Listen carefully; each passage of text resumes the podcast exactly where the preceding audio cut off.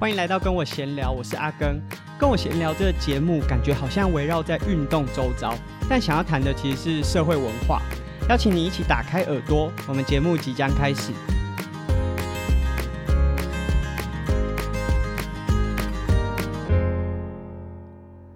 这个礼拜呢，就是农历的年假。在年假前呢、大家应该都会有一个体验，尤其是已经出社会工作的一些伙伴都有的体验。但阿根是从以前到现在也将近二十八要二十九岁了，但是我没有体验过那是什么感觉，就是领年终奖金。因为不管是以前阿根可能在学生时期是可能都是攻读啊、兼职，或者是出社会之后，我待过的工作。就是这种有劳保健保的工作，我自己是没有任何一个工作做超过一年的，那真是不可靠年轻人。总之呢，这个无论是工读的身份，还是这工作的时间不够长，我都不符合可能公司规范说啊领年终奖金的这个资格。不过阿根也很幸运啦，就是这个遇到老板都很好，都是即便公司规范里面我是不能领的，他们还是会包个红包给阿根。那这个年终奖金呢，就在我们上个礼拜 Try to Go 三项玩不完，我们其实就以年终奖金做了一个诶器材升级的指南。那其实我觉得，如果有真的很喜欢铁人三项运动，或者是各式各样运动，还是有自己兴趣的伙伴，其实年终奖金其实都还是。蛮不错的，就可以帮助自己做一个升级。那当然，这个金额多寡可能每个人不一样，或者是说公司的绩效不一定，那这就各凭本事了。但是呢，有年终奖金是什么感觉？不知道以后有没有机会可以体会到。我们今天的主题啊，是想要讲啊、做事情呃，应该要用减法来做。什么是用减法来做事情？就是。呃，我觉得做一件事情的时候，不要一直去听外面的声音。当然，外面可能有非常多不一样的建议啊，或者是提醒。但是，如果你真的想要做一件事情，有的时候是必须把这些东西一个一个删除掉，找到自己认为最重要的那件事，然后就大胆而且勇敢的去做。我先举一个，就是我以前可能不是用减法在做事情，相反的是用加法在做事情。呃，这是我以前在打棒球。我们先用运动场上的这个经验好了。以前在打棒球，进入到科班的时候啊，我们自己在体育班里面当然会有呃规定的训练时间。举例来说，我们大概早上可能六点半开始起床晨操，然后上课到中午小休息一下，下午两点开始做正规的训练。那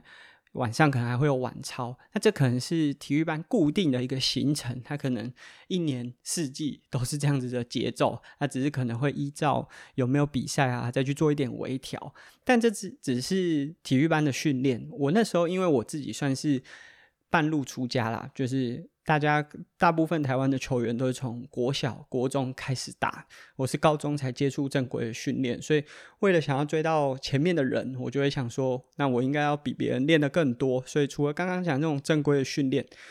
我自己是会安排一些自主的训练。那我安排的方式啊，是我在每个礼拜日，因为我们礼拜日是收假日，那无论有没有回家，总之礼拜日是会比较闲的。那礼拜日的时候，我会拿一本笔记本。然后在上面画七格，就一页，然后七格，啊，写下我这个礼拜接下来每周每天想要做什么样加强的训练。那举例来说，啊、因为当时的资讯也比较没有那么多，啊，会用笔记本也是因为那时候没有智慧型手机嘛，所以我就可能会写说，呃，礼拜一要挥棒一百五十下、两百下。那因为自主训练一定没有其他。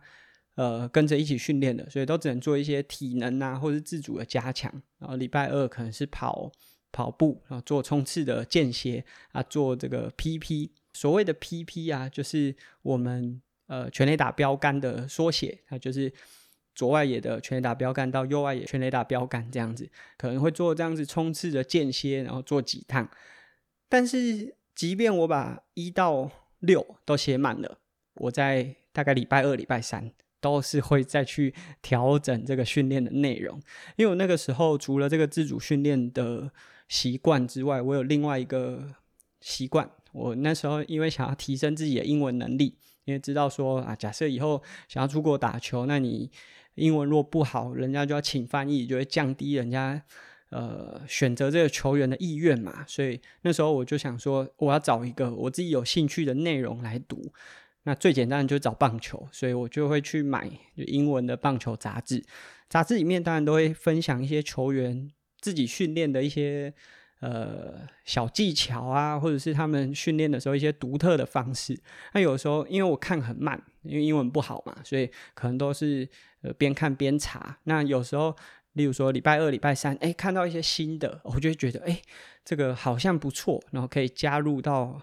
这一周的训练课表里面，所以那个本笔记本啊，可能就会一直加上去。我觉得这有点就是加法在做事情。我认为说，我找到的这些资料，或者是这些其他选手的建议啊，既然在他们身上有效，哎，在我身上应该也有效吧，所以就会把它一个一个加上去。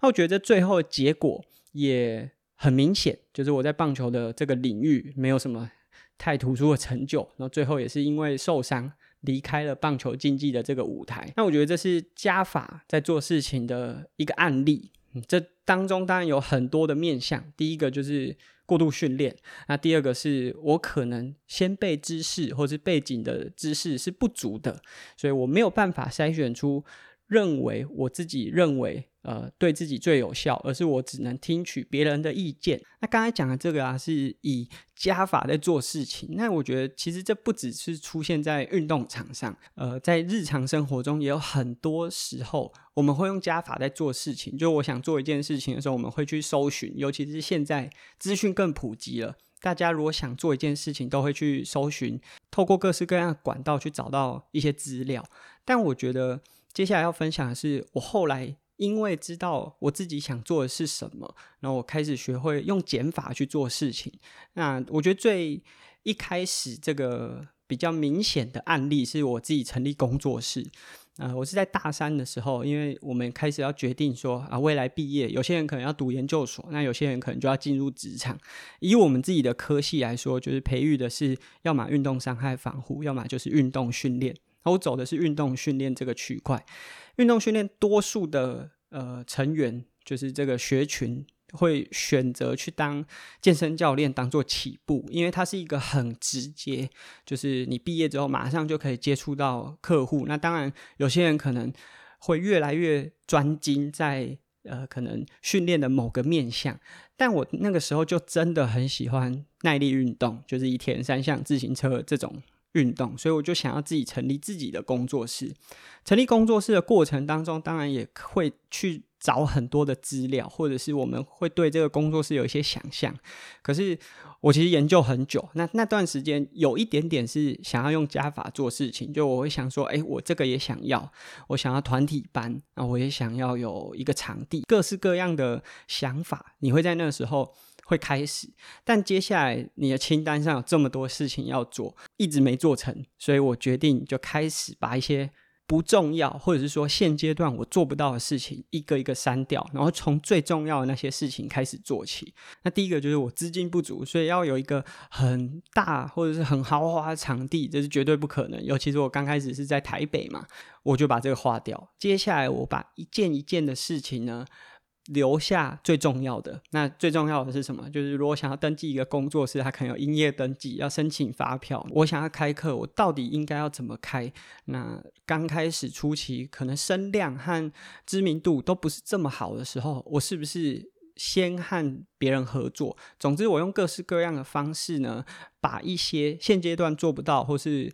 可能不是这么重要的事情先删掉。当我用这样的思维在做事的时候，工作室很快就成立了，无论是营业登记，甚至我那时候还有注册自己的商标 等等的，很快就完成了。所以我觉得这是减法的一个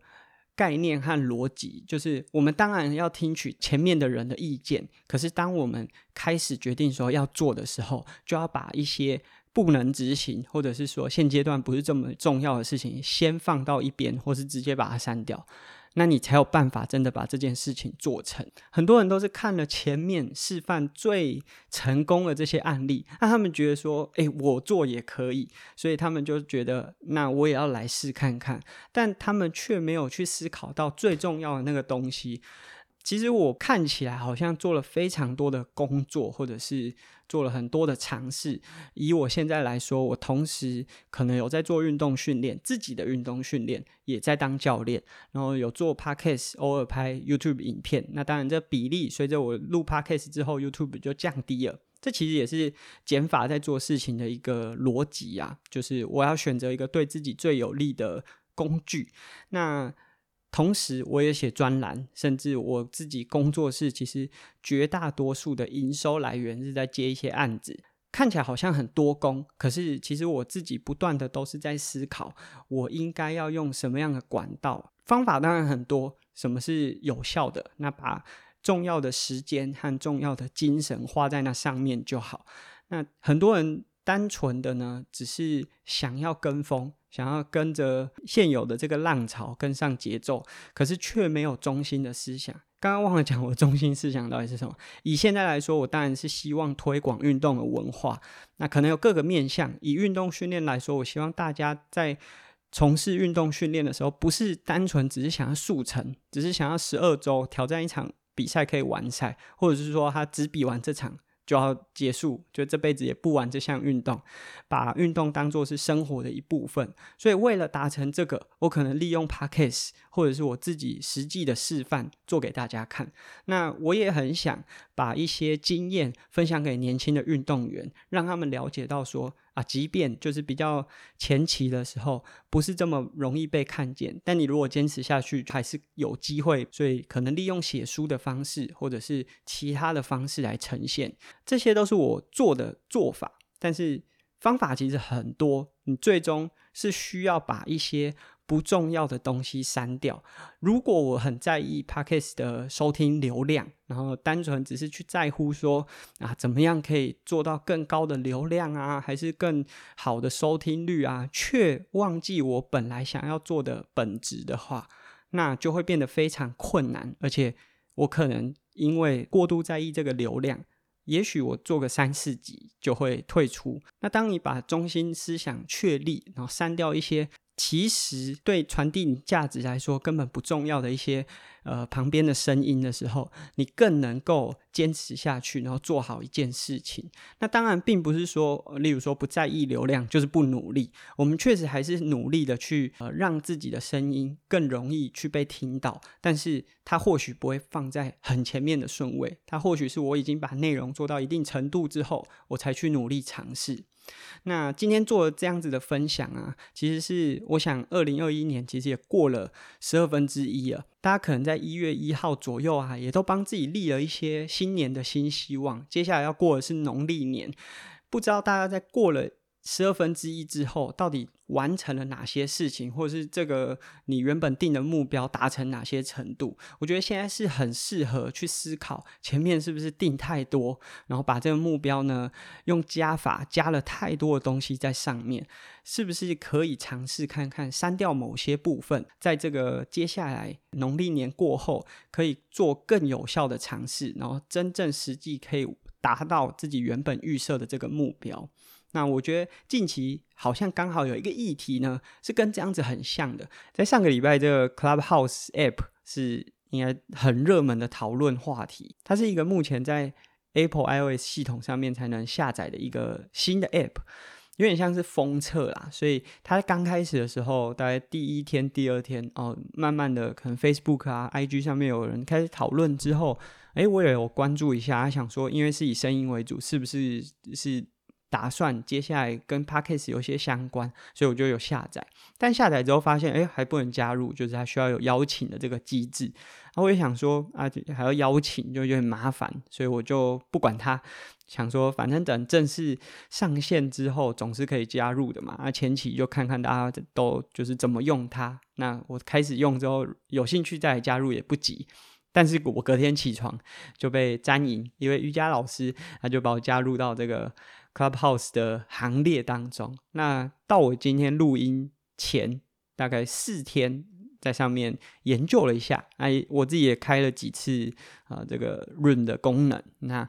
我自己觉得比较有趣，就是我觉得，哎，实际上面可以应用的，就是我跟志祥其实有开了另外一个 podcast 节目，是在每个礼拜三早上的，我会在六点半发布，就让大家在上班前可以听我们的节目。在礼拜四的时候，我发现志祥诶也有 Clubhouse，我就问他说，哎，不然我们中午的时候啊，你如果有空，我们开一个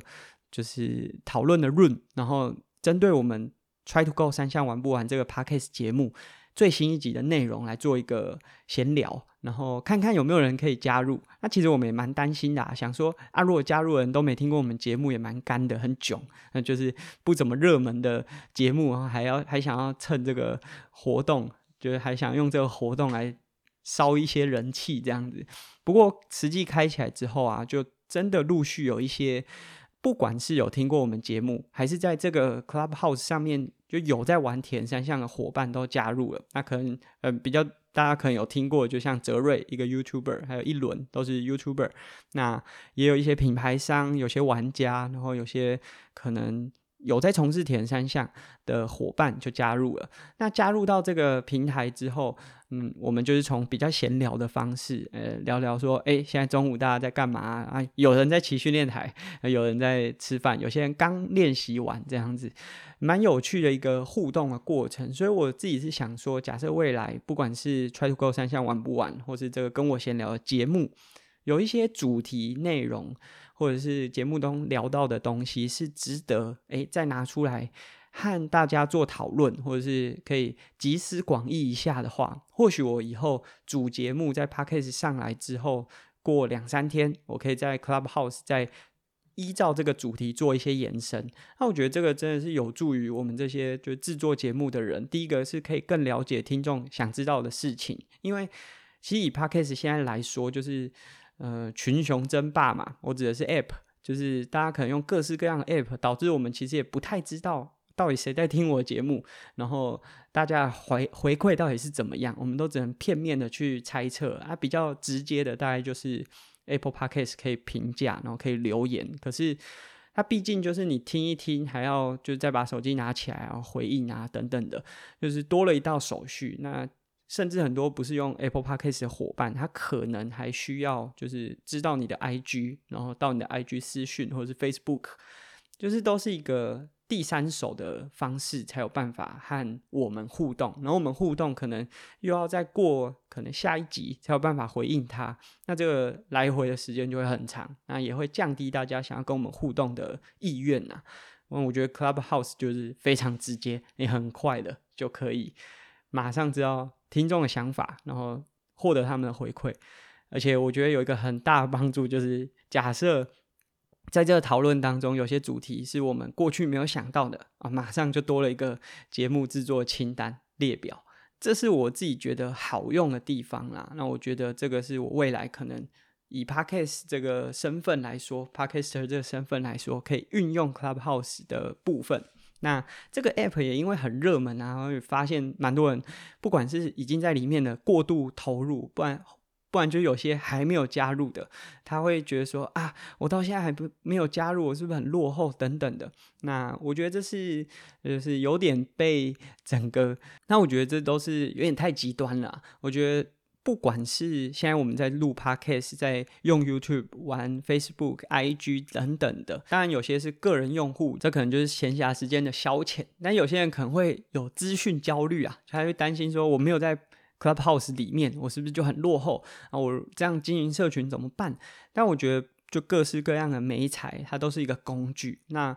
我们这些做内容的，或者是我们想要传递什么价值？找到一个最适合的工具，然后它适合的方式，然后把它呈现出来，这才是最重要的。我觉得重点就是你要去善用这些工具，而不是被工具拖着走，然后最后导致你在每一个平台上面都想尝试，然后最后也没有传递出你真正想传递的那个价值，然后反而自己花了很多时间和精神在这上面，然后我觉得这太累了。这是我今天。做了一点简单的分享，希望大家呢可以试着用减法来做事情，剔除掉那些不重要的，或是可以暂时放在一边的资讯，然后专心的做好自己心中觉得最重要的那些事情。那我觉得这样才有机会在最有效率、最快的时间里面达成你原本设定的这个目标。那最重要的是，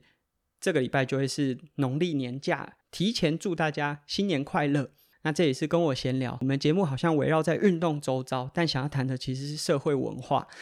如果你对我们的节目呢感到有兴趣，可以利用 Apple Podcast 的评价功能留下你的留言，或者是搜寻阿根的 IG、Facebook 等等的。当然也可以订阅我们节目。那新年呢，祝大家可以更健康，完成自己的目标。那我们这集节目就到这边，下次见，拜拜。